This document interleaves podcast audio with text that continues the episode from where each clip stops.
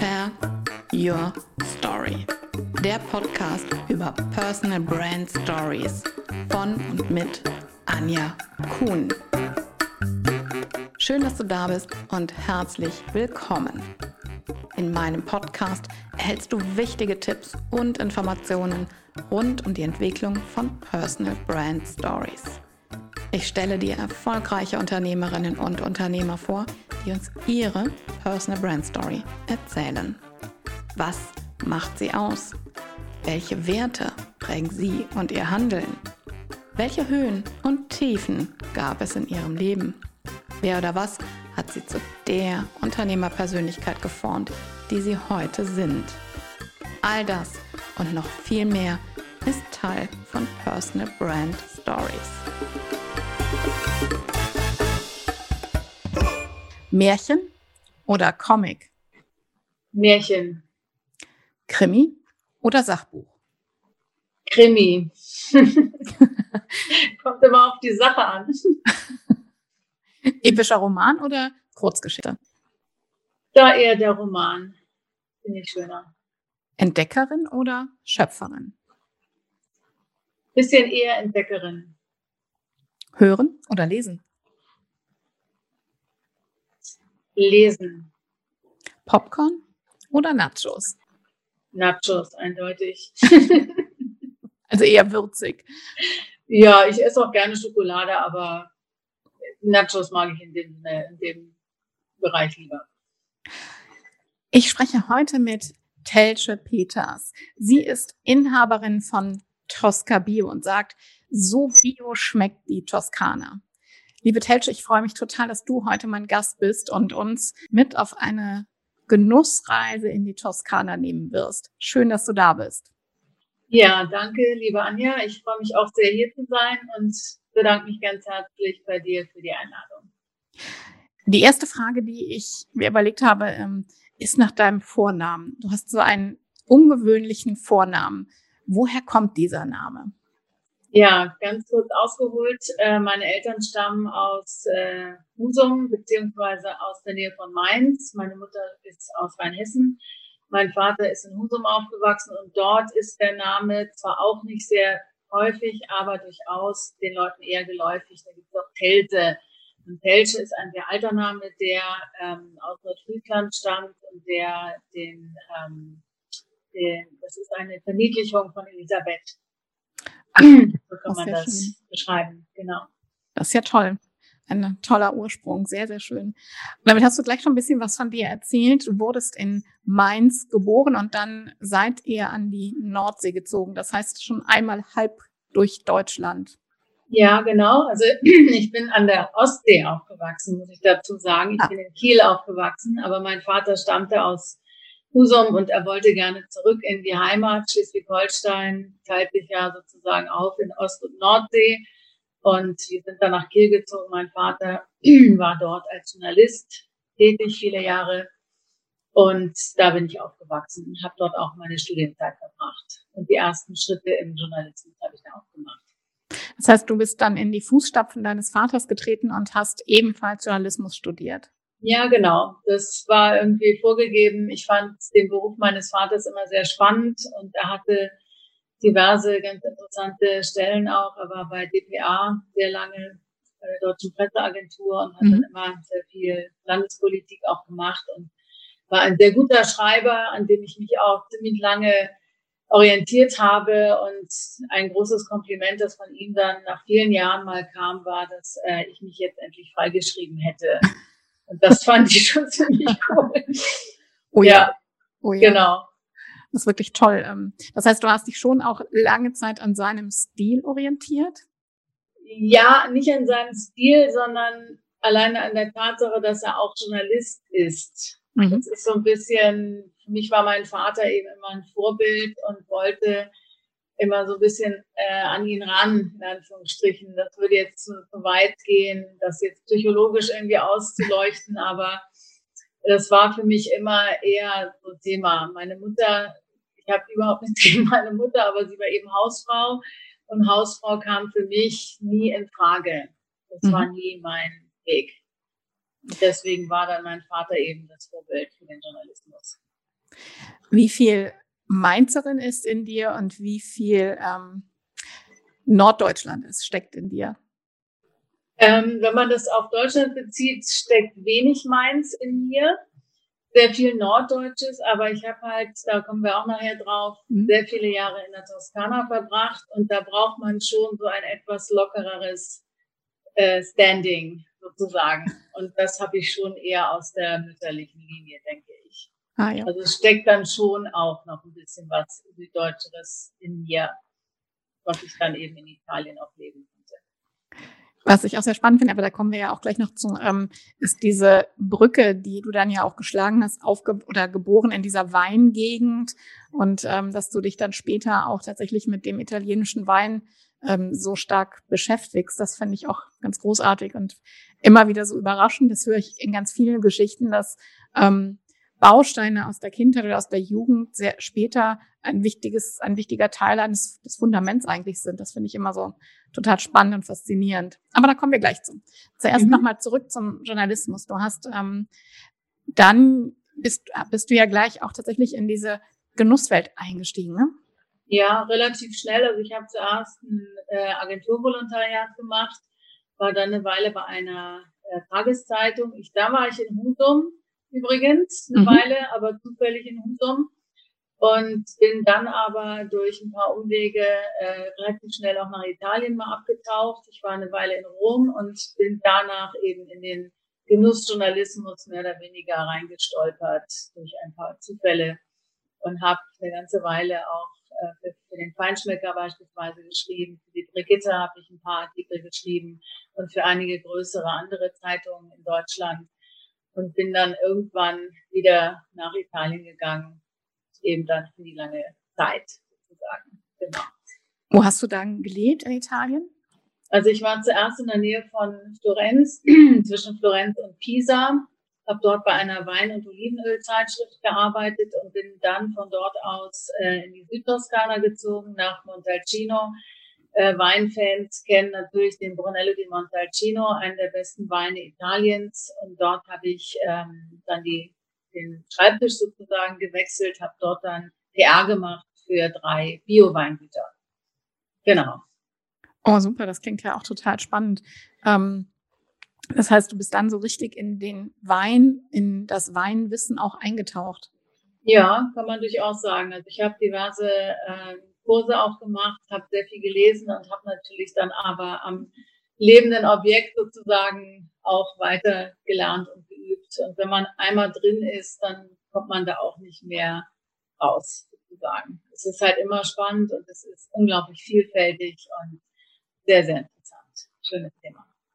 Und ähm, bei diesem, bei diesen drei Weinen, glaube ich, handelt es sich ja auch um Bio-Wein. Ne? Das war ja schon dann ja. auch sehr besonders, oder?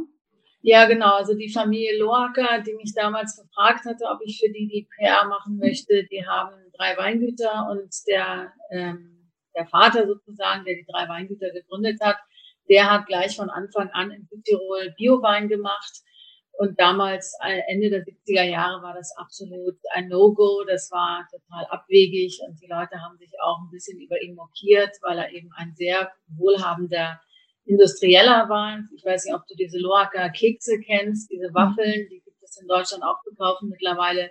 Er war einer der Söhne von dieser Firma und hat eben diesen, diesen Posten letztlich in ein ziemlich verfallenes Weingut äh, getauscht.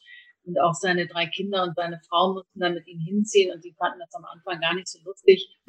Er hat dann eben aber gleich angefangen, biologisch zu arbeiten. Das war immer seine, sein, sein Credo und die ersten Jahre waren die Weine wohl auch sehr schwer zu trinken. Ich habe mal auch bei einer Verkostung ziemlich alte Jahrgänge verkostet und das war schon, ja, da muss man sehr viel Liebe zum Wein haben, um sowas dann zu, zu mögen. Aber er hat sich dann durchgesetzt und mittlerweile ist der Bio-Weinbau immer mehr im Kommen. Ja.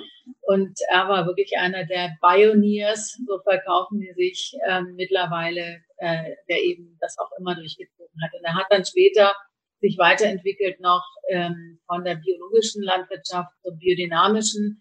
Das ist noch ein Schritt weiter und die haben zeitweilig auch homöopathische Mittel im Weinberg verwendet. Wenn mhm. bestimmtes Wetter war, wenn Hagel kam, dann gab es Anika globally. Mhm. Und das war durchaus auch ein interessantes Thema zur Kommunikation damals. Oh ja, genau. das glaube ich. Das glaube ich. Ähm, was hat das insgesamt mit dir ähm, gemacht? Wie stark hat sich das geprägt, dass du wahrscheinlich auch mit dieser Familie sehr eng zusammengearbeitet hast und was du dort alles erlebt hast? Also mir hat das damals durchaus eine neue Welt eröffnet, ähm, die ich so gar nicht kannte. Ähm, so der Bio-Weinbau eben im, im, kleinen Rahmen, sagen wir es mal so. Es gibt ja jetzt auch sehr viele große Bio-Weingüter, die auch sehr viele Massenweine herstellen. Dieser kleine ähm, Nukleus sozusagen, der war durchaus interessant, weil sie jetzt auch gelebt haben. Und das hat mich in einer gewissen Weise dann auch geprägt. Daraus ist dann eben auch mein Buchprojekt entstanden, eben dadurch, dass ich da viele Jahre gearbeitet habe und später dann eben auch meine eigene Firma gegründet habe. Also ich habe das durchaus ähm, da das erste Mal erlebt und fand das so interessant und auch so zukunftsweisend, dass ich äh, eben mich äh, auf den Weg gemacht habe selber. Bevor wir über dein Buch sprechen, ähm, gibt es irgendeine tolle Geschichte, die du mit der Familie erlebt hast, mit dem Wein in den Weinbergen? Du hast gerade schon von der Verkostung erzählt. Gibt es irgendwas, ähm, was dich sehr berührt hat? Ja, mich hat immer sehr berührt, ähm, mit welcher Liebe und Passion wir im Grunde jeden Tag äh, in den Weinbergen sind. Natürlich haben wir auch Mitarbeiter, die dann da arbeiten, aber dieses sich auch mit der Natur verbunden fühlen, das finde ich ist gerade im Bio-Weinbau und auch bei der Lorca-Familie ist mir das mal aufgefallen, ist doch etwas stärker ausgeprägt, habe ich den Eindruck. Also das, das hat mich immer sehr berührt. Und auch wenn wir Verkostungen gemacht haben mit Leuten, dann hat Herr Lorca, der war selber Rohköstler, man hat kein Fleisch gegessen und dann gab es für die Gäste eben auch das. Da mussten die durch, egal ob das Karnivore waren oder nicht. Da hat er dann gekocht und das gab's dann. So, das fand ich auch immer lustig eigentlich. Das war schon ganz schön. Ja, ja schon auch insgesamt sehr, sehr familiär, auch wenn Gäste da waren. Ja, kann man schon sagen. Doch, doch. Genau. Das ist halt, ist halt eine Familie, die, die eben jetzt auch in der zweiten und dritten Generation im Wein arbeitet. Und das geht jetzt weiter. Haben diese Familien, diese Weinbauern dann auch Rituale, so tägliche Rituale, wenn sie in den Weinberg gehen? Das weiß ich nicht, ehrlich gesagt. Das habe ich nicht so erlebt, nein. Aber ich finde es schon sehr spannend, was du gerade gesagt hast, auch mit diesen homöopathischen Mitteln, wie sie dann ja. damit gearbeitet haben. Ich, ähm, das Ähnliches habe ich von einem anderen Weinbauern gehört, der auch mit speziellen, ähm, ich glaube, Pilzen arbeitet. Das fand ich auch total faszinierend. Das kannte ich gar nicht. Ja, es gibt halt, äh, gerade im Bio-Weinbau gibt es eben bestimmte Mittel, die man nicht nehmen darf, einfach weil die Pflanze ohne chemische Mittel aufwachsen soll. Und man darf auch keine ähm, Spritzmittel nehmen gegen Pilze oder auch diese ähm, oder Insekten halt. Und da war für die eben die Homöopathie noch ein zusätzliches ähm, Instrument, mit dem wir gearbeitet haben. Genau. Was war da für dich als Journalistin die größte Herausforderung? Ähm, welches Thema war ganz speziell und für dich sehr schwer zu kommunizieren? Gab es da was? Ja, es war im Grunde die Homöopathie im Weinberg. Die war nicht ganz einfach zu kommunizieren, weil es natürlich sehr viele, mittlerweile auch sehr viele Gegenströmungen gibt. Ähm, gibt ja viele Leute, die Homöopathie für Mumpitz halten. Und wenn dann noch ein Winzer äh, damit arbeitet und behauptet, dass seine Weine damit noch besser werden, dann war das durchaus etwas schwieriger. Aber ich habe es nie als absolutes, ähm, als absolute Wahrheit dargestellt und deswegen gab es da auch äh, bestimmte Interpretationsmöglichkeiten, sagen wir es mal so. Ja, durch den anderen Journalisten halt. Also ich mhm. musste, ich habe halt häufig Journalisten eingeladen, zu mir äh, aufs Weingut oder war auf Messen unterwegs und habe dort eben mit Journalisten gesprochen, habe denen unsere Weingüter näher gebracht und das, da sind, die, sind schon viele drüber gestolpert, aber es kam dann immer auch so ein bisschen auf deren eigenen Hintergrund an, wie die damit umgegangen sind mit dem Thema. Mhm. Das war durchaus interessant, ja. Ja, das glaube ich. Ähm, jetzt hast du gerade schon deine Selbstständigkeit angeschnitten. Wie kam es denn dann dazu, dass du gesagt hast, jetzt möchte ich mich selbstständig machen und möchte ähm, mit den Produkten aus der Toskana mir ähm, ja eine eigene Grundlage schaffen? Ähm, vorher kam natürlich das Buch. Mhm. Ähm, ich hatte ganz kurz ausgeholt, meine Mutter starb 2009 und sie hinterließ mir etwas Geld, äh, was mir dann etwas mehr Freiheit ließ, nochmal auch was anderes anzufangen, ein anderes Projekt. Und dann habe ich länger überlegt und im Weinberg eines Freundes, der auch Bio arbeitet, der sagte mir dann, ja, du, Tesche, es gibt eigentlich für die Toskana kein einziges Buch, das so ein bisschen zu uns hinführt. Also es gibt keinen Reiseführer, der eben irgendwie in irgendeiner Form äh, sagt, dass dort ein Bio-Winzer zu finden ist. Und dann habe ich länger überlegt, habe gedacht, ja, das ist gar nicht schlecht. Das wäre vielleicht doch mein, mein Projekt. Habe ein äh, Exposé geschrieben, bin zur Buchmesse nach Frankfurt gefahren, habe dort mit diversen Verlagen gesprochen und dann wurde es ein Verlag aus Österreich. Und mit denen habe ich dieses Buch gemacht gemeinsam, war bei über 100 Winzern und Produzenten äh, von biologischen Produkten in der Toskana, habe die alle besucht, habe mit denen längere Gespräche geführt. Und nach anderthalb Jahren war das Buch fertig. Das ist jetzt vor zehn Jahren erschienen. Und ich wurde dann auf dem Weg zum, zum Buch wurde ich von diversen Leuten, von diversen Produzenten eben gefragt, ob ich nicht für sie in Deutschland äh, auf den Markt gehen möchte, ihren Produkten. So begann es eigentlich. Und eine der Produzentinnen ist meine Pesto Queen, Roberta. Genau, die ist super. Die macht wirklich die besten Pestos und andere Sachen, hat ein tolles Olivenöl. Mit der begann es eigentlich. Und dann war aber auch dabei gleich Sting, der britische Popstar der damals noch keinen richtigen Vertrieb hatte, weder in Italien noch in Deutschland oder weltweit. Und mit deren Olivenöl habe ich angefangen dann zu handeln. So, und das waren so die beiden ersten Produzenten, mit denen ich damals dann begonnen habe. Und das war dann die Idee, eben daraus eine Firma zu gründen.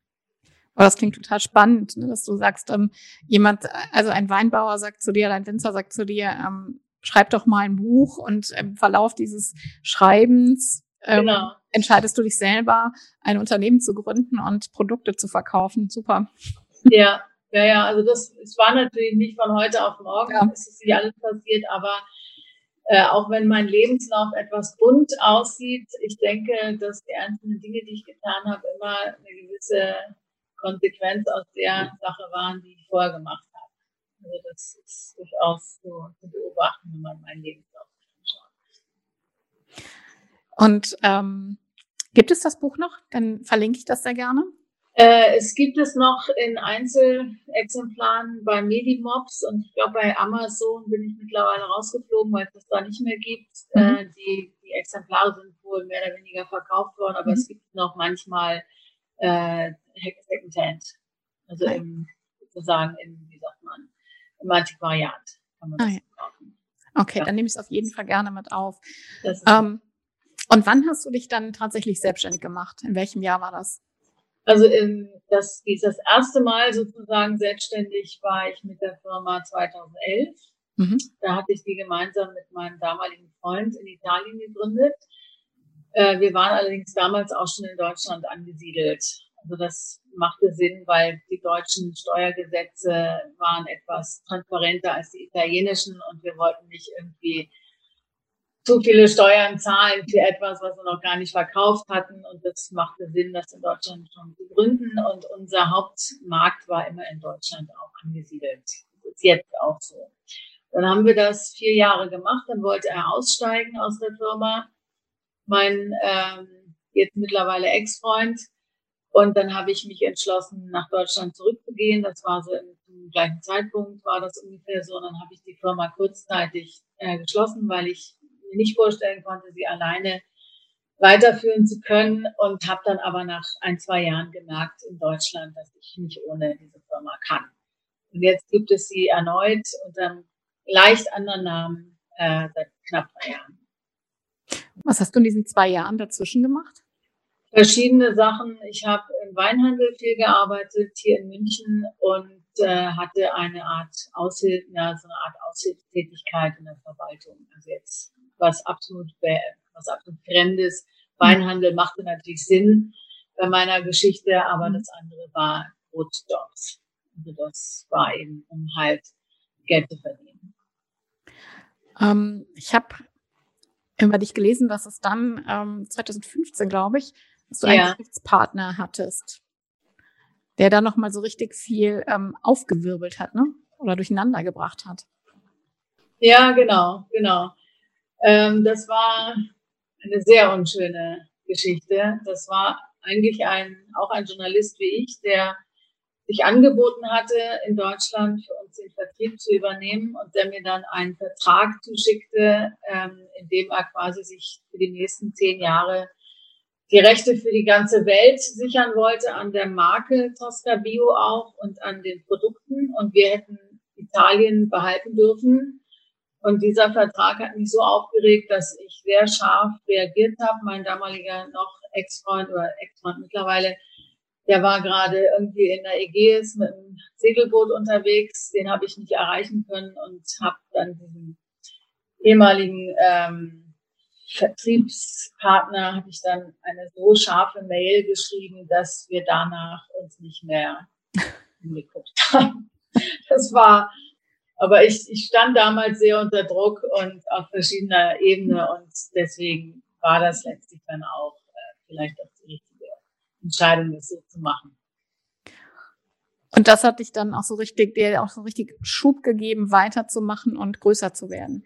Ja, das hat mir auch vielleicht den Schub gegeben, zu sagen, solange es geht, bleib lieber alleine oder such dir externe Dienstleister, was ich jetzt ja auch habe, als dass du dir irgendjemanden ins Boot holst, der sich nach wenigen Jahren vielleicht dann doch als äh, nicht der richtige Partner herausstellt. Also im Grunde hat er uns einen Gefallen getan, dass er äh, so relativ früh dann schon mit seinen Absichten da um die Ecke kam. Natürlich hätte ich den Vertrag auch verhandeln können, aber ich fand das Ansinnen von ihm mhm. schon so dreist, dass ich dachte, nee, das geht nicht.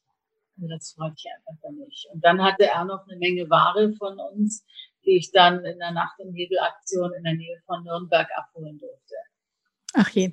Ja. Also ja. das nur dazu. Das war nicht ganz einfach die ersten Jahre hier in Deutschland.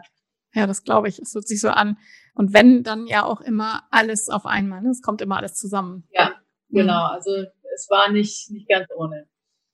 Ja.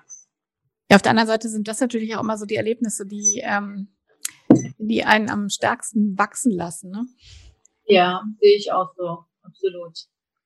Absolut. Und was umfasst jetzt dein Sortiment? Ähm, du hast gesagt, du hast mit der Pesto Queen, das hört sich auch großartig an. Ja, so nenne ich sie, weil sie ist Pesto Queen. Also mein, ja, Entschuldigung. Bitte. Und mit den Produkten von Sting, hattest du eben gesagt, hast du begonnen, ne?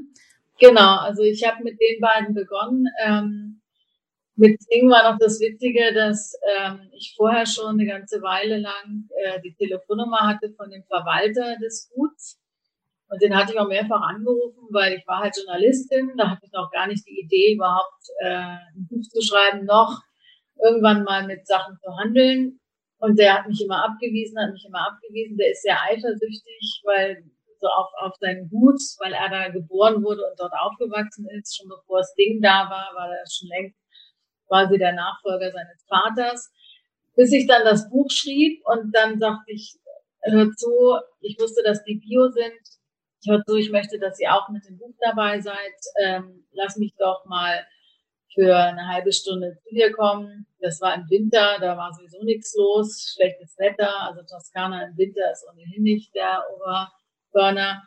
Und dann bin ich dahin und dann hat er mich wirklich äh, in einer halben Stunde über 300 Hektar Land da geführt und hat meine Fragen beantwortet. Und damit sind wir dann auch ins Buch reingekommen. Ich habe ihn dann auch in meinem Text etwas so beschrieben, dass er etwas spröde war. Und ja, es war so. Und dann, naja, als dann die Idee mit dem, mit der Firma begann zu wachsen und ich auch den, den Titel hatte, eben Tosca Bio, ähm, den hatte ich mir ausgedacht, da bin ich dann an die rangetreten und habe gefragt, ob ich nicht äh, mit dem Olivenöl anfangen kann, weil die Weine gefielen mir damals nicht. Mhm. Die Weine sind jetzt richtig gut, aber damals fand ich die nicht so toll. Und jetzt arbeite ich mit dem Wein von denen, dem Olivenöl und einigen Honigen. Dann habe ich, wie wir eben besprochen haben, das Pesto. diverse Gemüsecremes von wilden Kapern, Artischocken, äh, getrocknete Tomaten und ähm, habe ich noch? Chili. Dann macht sie Kräutersalze, meine Roberta, und sie macht ein sehr gutes Olivenöl auch. Und dann habe ich äh, Schokocremes aus der Emilia Romagna von einer Schokomanufaktur äh, mit Salz und mit Süßwein. Dann habe ich Pasta aus der Toskana, aus einheimischen Hartweizen, biozertifiziert. Dann habe ich natürlich Wein äh, von Südtirol bis Sizilien mittlerweile. Nicht aus jeder Region, aber ich habe aus etwa sechs oder sieben Regionen habe ich diverse Sachen. Das ändert sich aber auch relativ häufig bei mir. Also manchmal fällt halt, halt was raus, manchmal bestelle ich nach. Das kommt immer so ein bisschen auf an. Und dann habe ich ähm, ein paar Honige, den Strandhonig von ähm, Donatella Baldi, die auch quasi als One-Woman-Show unterwegs ist, die aber am Strand der Toskana einen Honig macht, ähm, der sehr aromatisch ist und der heißt Miele della Spiaggia heißt, also Strandhonig. Der wird da konkret geerntet von den Bienen. Das ist es so im Groben, das ist so im Groben mein, mein Programm. Also wenn jetzt den Hörerinnen und Hörern nicht das Wasser im Mund zusammenläuft, dann weiß ich es ja, genau. Das klingt großartig. Ähm, wie entscheidest du dich, wen du aufnimmst und mit welchen Produkten? Du hast gerade gesagt, die Weine von ähm, diesem einen Weingut haben dir nicht so zugesagt. Welche Kriterien erfüllen die Produkte? Ähm, also natürlich, erstes Kriterium ist äh, Biozertifizierung. Mhm. Oder der Winzer oder der Produzent macht sowas Besonderes, dass ich auch ohne Zertifizierung arbeiten möchte mit denen. Beispielsweise die Schokocremes, die sind nicht zertifiziert. Ähm, Kriterium ist dann auch, ähm, was brauche ich in dem Moment? Also ich brauche nicht fünf verschiedene Barolos, sondern ich brauche einen Barolo. Das heißt, ich mache mich dann auf die Suche nach einem Weingut, das dieses Produkt hat. Ähm, und ein Kriterium ist natürlich immer höchste Qualität und es muss mindestens mir und etwa vier oder fünf anderen Leuten schmecken. Also ich mache schon Vorabverkostungen. Ich habe diverse Freundinnen und Freunde und mein Lebensgefährte, die müssen dabei halten. und dann machen wir auch so eine Art Brainstorming. Das war ganz am Anfang so. Da haben wir die Olivenöle alle durchverkostet, die ich eben bekommen hatte und die ich mir ausgesucht hatte. Und da fiel doch einiges dann auch raus.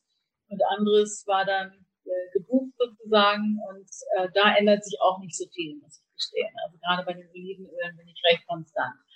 Also das von Sting ist hervorragend und es hat auch eine schöne Flasche und das äh, werde ich auch weiterhin haben und dann habe ich so zwei, drei andere Produzenten. Genau. Also bei mir ist wirklich wichtig, Qualität muss stimmen. Natürlich der Preis auch am Schluss, aber der Preis ist mir dann nicht so wichtig, wenn das Produkt sehr gut ist. Und dann kommt es aber auch darauf an, dass ich mit den Leuten an sich äh, gut klarkomme. Also das ist mir sehr wichtig. Ich versuche dann auch immer die Produzenten irgendwann zu besuchen auf ihren Gütern damit man eben auch meine Nase gesehen hat. Als mhm. ich das Buch schrieb, kannte ich natürlich alle Produzenten persönlich, aber mittlerweile komme ich halt auch nicht mehr so wahnsinnig oft nach Italien und da muss man auch manchmal eben übers Telefon arbeiten. Aber bisher hat das immer ganz gut geklappt. Ja. Ich stelle mir gerade vor, als du es von deinen Freunden und deinem Lebensgefährten erzählt hast, dass das ja doch ein sehr, bestimmt eine sehr beliebte Zusammenkunft ist. Ja, sie ist, ich habe neulich auch mein erstes ähm, Online-Weinseminar gemacht. Das war auch ganz lustig. Also ich wusste gar nicht, dass ich das doch so ganz gut hinkriege. So, saßen irgendwie 15 Leute vor ihren Bildschirmen, in, ich glaube in sieben oder acht verschiedenen Wohnungen und das war ganz, ganz entspannt eigentlich. Das, heißt, das, Verzeihung. Ähm, das heißt, das bietest du auch buchbar an. Das heißt, ich könnte ja. zum Beispiel auch mit meinen Freunden jetzt ein Weinseminar bei dir buchen. Genau, du könntest ein Weinseminar buchen und mein nächstes Seminar wird ein Wein-Olivenöl-Seminar werden. Cool. Da werde ich dich dann gerne zu einladen über mein Newsletter. Kriegst du dann eine Einladung. Ja, super. Genau, dann versende ich halt vorher ein Paket, das man sich kaufen kann und dann treffen wir uns zu einem bestimmten Zeitpunkt. Ich finde halt, ähm, Ich finde, viele Möglichkeiten, die sich einfach in den letzten zwölf Monaten ergeben haben, die man ja selber oder die die meisten, wie du auch gerade sagst, ich habe gar nicht gedacht, dass ich das so gut kann. Ähm, und dass es so funktioniert über ein Online-Meeting, das finde ich einfach echt großartig, dass man diese Chancen einfach nutzt und trotzdem präsent bleibt. Das finde ich großartig. Ja, das stimmt. Also auch ohne Online-Shop wäre ich jetzt auch etwas aufgeschnitten. Ja. Weil ich normalerweise viele Verkostungen mache, also Live-Verkostungen in München und Umgebung und das geht jetzt alles nicht. Das ist wirklich blöd.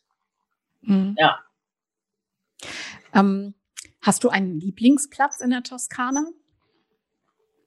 Ähm, ja, habe ich. Soll ich dir sagen, wo? Ja, gerne, gerne. Äh, es gibt in Montalcino, ich weiß nicht, ob du mal da warst, nee. da gibt es eine Gegend, die heißt Tavernelle. Das ist ein kleines, kleiner Ortsteil. Und von dort aus äh, bin ich früher immer laufen gegangen. Also ich gehe, mache Langlauf sozusagen. Und wenn ich da war, mit der Sonne halt im, Westen und man sah halt die Sonne von dort aus und das Val d'Orcia, also dieses Orcia-Tal, das ist wirklich für mich eine der schönsten ähm, Gegenden der Welt, ähm, mit den Zypressen, mit den alten Bauernhäusern wie man es halt kennt, wie man es halt auch will in der Toskana. Da konnte ich mich dann richtig entspannen, abends. Eben in der Abendsonne laufen gehen, Gedanken äh, schweifen lassen. Also um kurz mal wieder aufs Persönliche zu kommen, dadurch, dass meine Mutter eben während meines Aufenthalts in Italien starb, mhm. War das schon nicht so ganz einfach, eben zurückzugehen dann nach, nach Italien, nachdem die ganzen Formalien abgeschlossen waren und irgendwie da die Trauer zu bewältigen. Also deswegen war auch das Thema Buchprojekt war eigentlich auch eine Möglichkeit, eben mit den Gedanken ein bisschen wieder eine andere Richtung einzuschlagen. Du hattest Du hattest mir ja auch im Vorgespräch erzählt, dass deine Mutter dich auch ähm, darin bestärkt hat, dass ähm, die Weine so aufzugreifen und für dich so groß werden zu lassen im Leben. Ja, das stimmt. Das stimmt. Sie hat mich auch darin bestärkt, äh, nach Italien zu gehen. Genau. Wie kam das? Hatte sie selber so eine große Affinität zu Italien? Ja, die hatte sie. Und zwar ist sie Anfang der 60er Jahre mit ihrer Tante im, im Gepäck mehrere Jahre lang in eine Pension gefahren in Porto dei Marmi. Das ist an der Sicilia-Küste in der Toskana. Hat von dort aus jede Menge ähm, Ausflüge gemacht nach Rom, nach Florenz, äh, nach Pisa, überall hin. Und sie schwärmte immer halt von der Gegend, von den Leuten, vom Essen. Und deswegen bin ich eigentlich auch das erste Mal damals nach Rom gegangen Anfang, mit Anfang 20 für ein paar Tage und war am Anfang ziemlich geschockt über diese Stadt, die sehr rau wirkte auf mich und auch als ich später, zehn Jahre später ungefähr da ein Jahr war, war ich immer noch etwas geschockt über die Rauheit. Die Römer an sich sind auch relativ rau vom Typus her. Ich hoffe, ihr hört uns nachher kein Römer zu. Aber das hat mich nicht daran gehindert, eben später nochmal nach Italien mich zu bewegen. Ich glaube, ich habe da auch irgendwas gesucht. Ich weiß noch nicht genau was. Aber dieser, dieser komplette Lebenswechsel, der hat mich immer gereizt. Trotz aller Schwierigkeiten, die dann vielleicht manchmal auftraten. Mhm. Also eben nicht zu Hause sitzen und warten, bis das Leben so vergangen ist. Das war mir immer zu wenig, muss ich sagen. Nach dieser kurzen Unterbrechung geht es gleich spannend weiter. Bist du Unternehmerin oder Unternehmer? Möchtest du deine Personal Brand mit Leben füllen? Hast du vielleicht einen Knick in deiner Biografie und weißt nicht, wie du ihn in deiner Kommunikation über dich professionell transportieren kannst? Dann lass uns zusammenarbeiten. Ich entwickle und schreibe für dich deine Personal Brand Story und unterstütze dich dabei, sie zu verbreiten. Vereinbare noch heute ein kostenloses Vorgespräch mit mir. Den Link dazu findest du auf meiner Webseite www.anjakun.com oder in den Shownotes zu dieser Folge. Ich freue mich darauf, dich und deine Geschichte kennenzulernen. Und jetzt weiterhin viel Spaß mit dieser Podcast-Folge. Was ist für dich Heimat? Deutschland. Das klingt jetzt ganz komisch, aber ich bin auch deswegen nach Deutschland zurückgekehrt, zurückgekehrt, weil ich in Italien mich nie ganz heimatlich gefühlt habe. Das liegt sicher daran, dass die Italiener eben unter sich sehr familiär unterwegs sind. Aber man wird als Ausländerin, selbst wenn man auch, ich kannte haufenweise Leute auch in, in Montalcino und auch darüber hinaus, und man wird immer so ein bisschen als die von draußen behandelt. Ich nehme denen das nicht übel, das ist einfach so.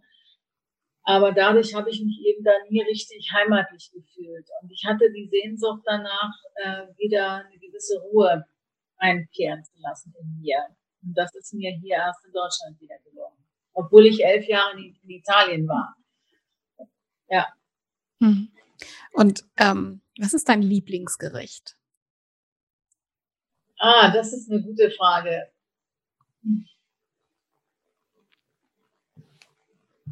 Ja, im Grunde Pasta mit Pesto. das klingt blöd, aber. Nee. Ja. Also ich bin Vegetarierin und deswegen kommt Fleisch für mich nicht in Frage.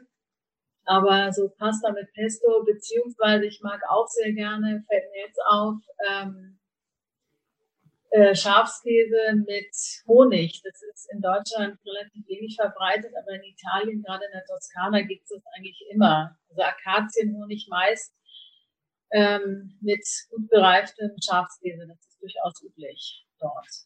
Ich, auch, ich esse es auch super gerne. Mhm. Ah, du kennst es, das ist ja. cool, weil in, in Deutschland äh, habe ich so gemerkt, äh, die Deutschen in, in Italien kannten das auch gar nicht, wenn man das sehen im Fall.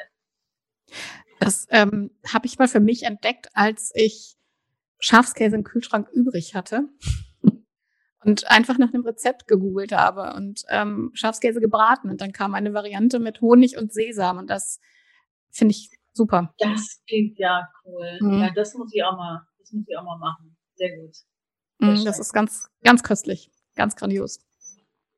Ja.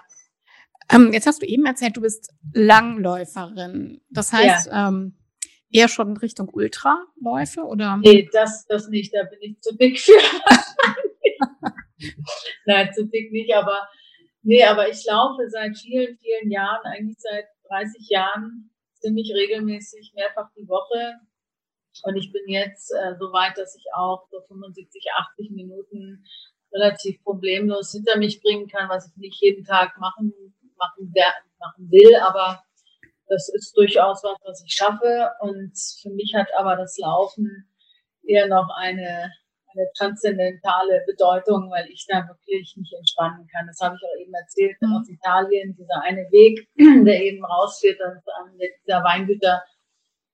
Das ist für mich wirklich äh, Stressabbau. Absolut. Also danach dieses Gefühl, mich wieder geerdet zu haben, das ist schon ziemlich cool. Und danach nach Hause zu fahren, duschen und sich was zu essen zu machen und ein Stückchen Wein zu trinken, das ist schon ein schönes Ritual, muss ich sagen. Ja, das klingt auch gut. Das klingt auch gut. Ähm, jetzt hast du gerade gesagt, ein Stückchen Wein zu trinken. Hast du einen Lieblingswein? Geht das überhaupt, einen Lieblingswein zu haben? Ja, habe ich. Also das, das geht. Man kann ja, finde ich, auch mehrere Lieblingsweine haben, aber ich erinnere mich besonders an einen Wein und an, an einen speziellen Jahrgang. Und zwar war ich da in Deutschland schon, das ist so vier, fünf Jahre her, da hat mich ein, ein Bekannter besucht aus Italien, der als Weinagent unterwegs war. Und der saß mit mir, weiß nicht, ob du München kennst, da gibt es ein Restaurant, das heißt der Katzelmacher, das ist relativ berühmt hier in München. Mhm. Da saßen wir und dann hatten wir ihn gebeten, ob wir eine Flasche Wein eben aufmachen können, auch wenn die nicht auf deren Karte stand, die hatte der eben mitgebracht. Und ich nahm den ersten Schluck und dachte, wirklich, was ist das denn? Und war völlig über, überwältigt von der Eleganz und von der Vielschichtigkeit dieses Weines. Man kann ja viele Weine trinken und viele Weine schmecken einem, aber da ist ein, da fehlt die dritte Dimension oder die vierte. Und dann fragte ich den, was das denn für ein Wein sei, weil ich wusste das nicht. Und dann sagte er, ja, das ist ein Sangiovese. Sangiovese Traube ist ähm, eigentlich die Traube der Toskana, wird allerdings auch in, in ein paar anderen ähm, Regionen von Italiens gemacht, aber ist halt der Bestandteil von Brunello di Montalcino, Nobili di Montepulciano und Hauptbestandteil auch vom Chianti. Und dies war aber ein reinsortiger Sangiovese aus einer Gegend, in der eigentlich keine guten Weine wachsen. Aber in dem Fall hatte der Winzer so ein Händchen, dass der wirklich genial war.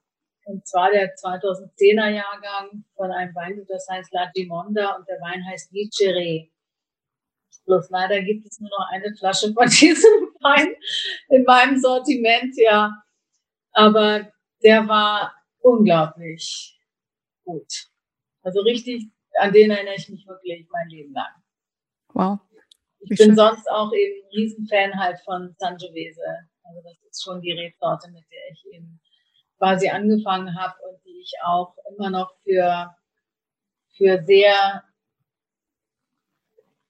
schön halte, wenn sie gut gemacht ist. Und die Rebsorte braucht aber ein bestimmtes Klima und ein bestimmtes Wetter übers Jahr hinweg, damit sie richtig gut ausreift. Sonst ist es sehr schwierig, daraus einen guten Wein zu machen. Ja. Waren die letzten Sommer für italienische Weine? Die waren eigentlich ganz gut. Gerade so 2015, 2016, wenn ich, wenn ich jetzt über den Brunello spreche, das waren sehr gute Jahrgänge. Vielleicht ein bisschen heiß. Der vergangene, das vergangene Jahr und 2017 war auch relativ heiß. Aber es ist besser, wenn es ein bisschen wärmer ist, als wenn es zu viel regnet. Weil dann mhm. wird der Wein auch sehr wässrig, beziehungsweise gerade in Montalcino, um jetzt mal dort zu bleiben, wenn da so ab Mitte August diese äh, Gewittersaison beginnt, was sehr leicht äh, vorkommt, dann äh, sind auch ganze Ernten ein bisschen in Gefahr, muss man sagen, weil Gewitter haben wir halt oft sehr starke Regenfälle und auch Hagel. Und wenn dann eine quasi fertige Traube vom Hagel getroffen wird, dann fängt sie ziemlich schnell an zu faulen und damit ist dann im Grunde die ganze Ernte auch schon in Gefahr. Und das gilt aber für konventionelle wie für Bio-Winzer. Das ist wurscht. Hm. Das ist schon schwierig dann. Ja. Was treibt dich an?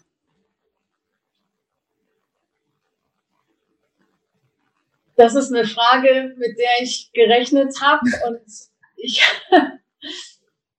ich muss leider sagen, vielleicht finden sich da aber einige ähm, Leute wieder, mich treibt manchmal die Angst an. Mhm. Nicht nur, aber manchmal schon.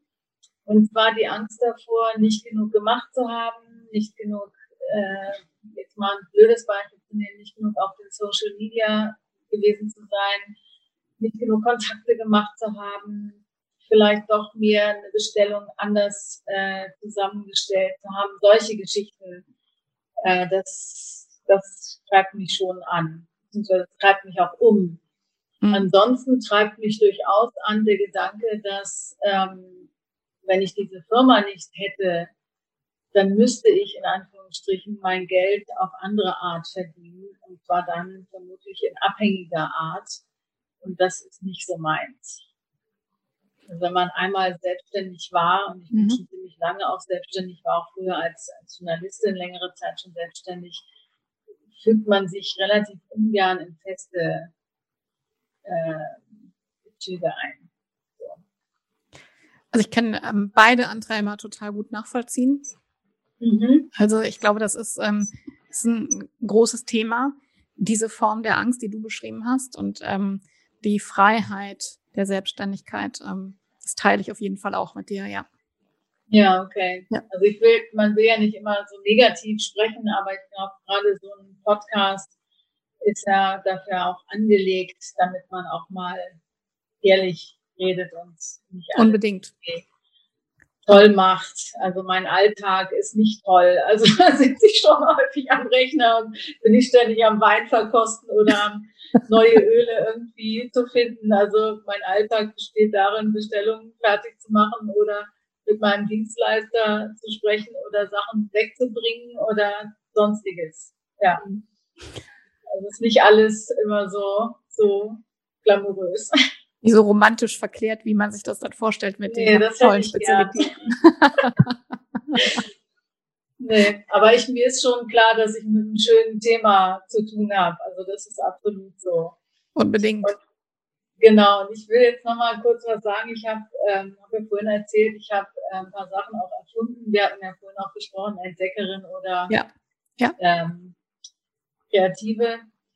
Ich habe äh, quasi meine gesamte Passion jetzt in ein neues Produkt sozusagen reingetan. Das ist die Tosca Box.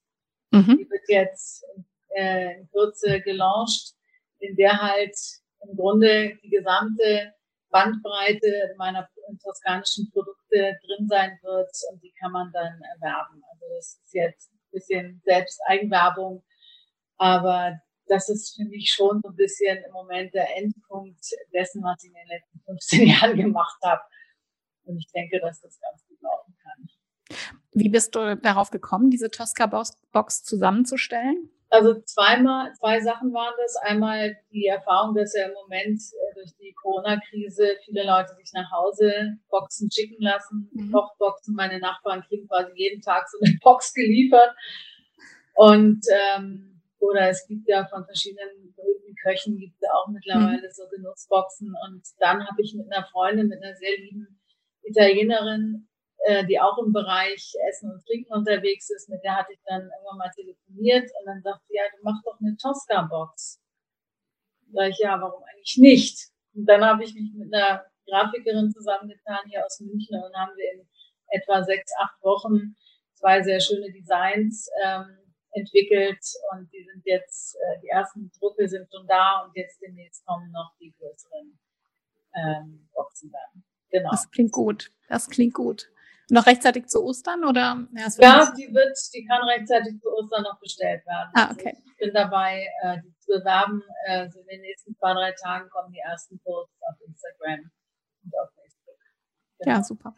Ich werde auf jeden Fall auch deine ähm, Kanäle mit verlinken, so dass jeder den Weg das direkt Ja, es ist, es ist halt immer schwierig. Man, man weiß ja nicht so ganz genau, aus welcher Richtung dann welche Bestellung kommt, aber das ist, ist schon immer hilfreich auch. Das ist sehr nett von dir. Ja, ja, sehr gern, sehr gern. Ähm, du sagst jetzt, das ist so dieses, die Quintessenz aus 15 Jahren. Ja, genau. Was hast du noch für weitere Ziele? Eins meiner Ziele ist, dass ich, dass ich es mir irgendwann leisten kann, ähm, etwa drei bis vier Monate im Jahr wieder in der Toskana leben zu können. Mhm. Ich habe vorhin schon erwähnt, dass äh, die Toskana im Winter äh, eher gemieden werden sollte, weil in der Toskana ist dann zum einen kein Mensch unterwegs. Natürlich die Leute, die da geboren sind und da leben, die sind da, aber das Wetter ist oft sehr schwierig. Man kann sehr frieren. Die Häuser sind nicht gut äh, isoliert. Die Heizungen funktionieren oft nicht oder wenn sie funktionieren, dann heizen wir trotzdem nach draußen, eben wegen mangelnder Isolation. Deswegen würde ich eben gerne so in den schönen Monaten Mai, Juni, September, Oktober mir dann dort ein Häuschen mieten können und dann von da aus arbeiten und auch vielleicht neue Produzenten entdecken mhm. und so weiter. Also im Moment geht das noch nicht, weil ich hier noch händisch ein, bestimmte Sachen machen muss. Und äh, das geht jetzt noch nicht. Aber so in den nächsten ein, zwei Jahren, schätze ich, ist es absolut realistisch, dass ich mich dann hier auch ein bisschen rausziehen kann. Ein sehr, sehr schönes Ziel, finde ich, ja. Ja, das muss ich haben. das klingt sehr, sehr gut. Ähm, hast du eine Art Lebensmotto? Ja, mehrere eigentlich. Ich habe einmal das Motto äh, Carpe Diem, das ist ein bisschen abgegriffen, aber ich finde das trotzdem nicht schlecht, dass man eben wirklich jeden den Tag pflückt, den Tag nutzt. Das ist mir wichtig, das mir auch jeden Tag klar zu machen. Und dann, das ist ein bisschen vielleicht arrogant, wenn, wenn, so, das ist so der Spruch, wenn es einfach wäre, würde es ja jeder machen. Mhm. ähm, weil es ist nicht einfach. Aber ich denke, in der Summe lohnt es sich trotzdem, es zu tun. Das hatte ich ja auch vorhin angesprochen, dass ich eben ähm, habe ich den Faden verloren, sorry. Ähm, dass mein Leben eben nicht glamourös irgendwie ist, aber dass ich trotzdem alternativ sonst einen abhängigen Beruf hätte. Mhm. Und da ist mir lieber dann diverse Ängste auszustehen, diverse Existenzängste manchmal, aber trotzdem die Freiheit zu haben, das auch wieder, das Ruder auch wieder rumzuwerfen mit eigener Aktion. Mhm. Also ohne dass man was tut, passiert ja auch nicht viel. Das stimmt. Das stimmt. Das weißt du selber genug. Ja. Ich. Ja. Ja, ist richtig. Das ist richtig. Die Konkurrenz ist halt groß und die Konkurrenz ist da und es gibt viel Konkurrenz, die auch wesentlich günstiger ihre Produkte verkaufen, wie auch immer. Und deswegen ist es durchaus eine Herausforderung, jeden Tag für mich auch, da eben meine Kanäle zu finden. Ja, ja, das stimmt. Das stimmt. Und ähm, wenn du jetzt deine eigene Biografie schreiben würdest, mhm. welchen Titel würde sie tragen?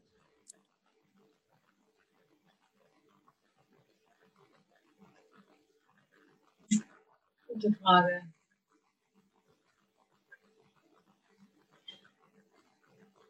Spontan würde ich sagen, dass äh, sie hat es sich nicht immer leichter gemacht, wenn man das so formulieren kann.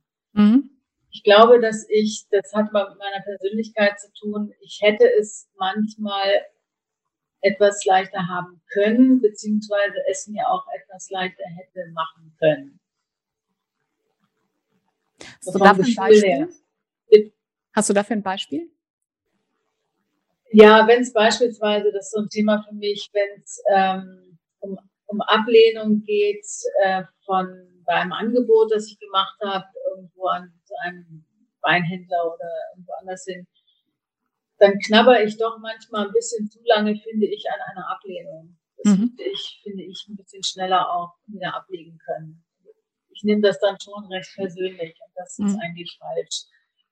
Das hat ja nichts mit mir in dem Sinne zu tun, sondern weil einfach das Angebot nicht passte. Also mhm. da könnte ich es mir ein bisschen leichter machen, weil dann ist der ist ein bisschen der Schwung raus und dann muss ich schon wieder ein bisschen mehr Anlauf nehmen. Also das hätte ich schon ein bisschen anders. Mhm. Ganz gerne.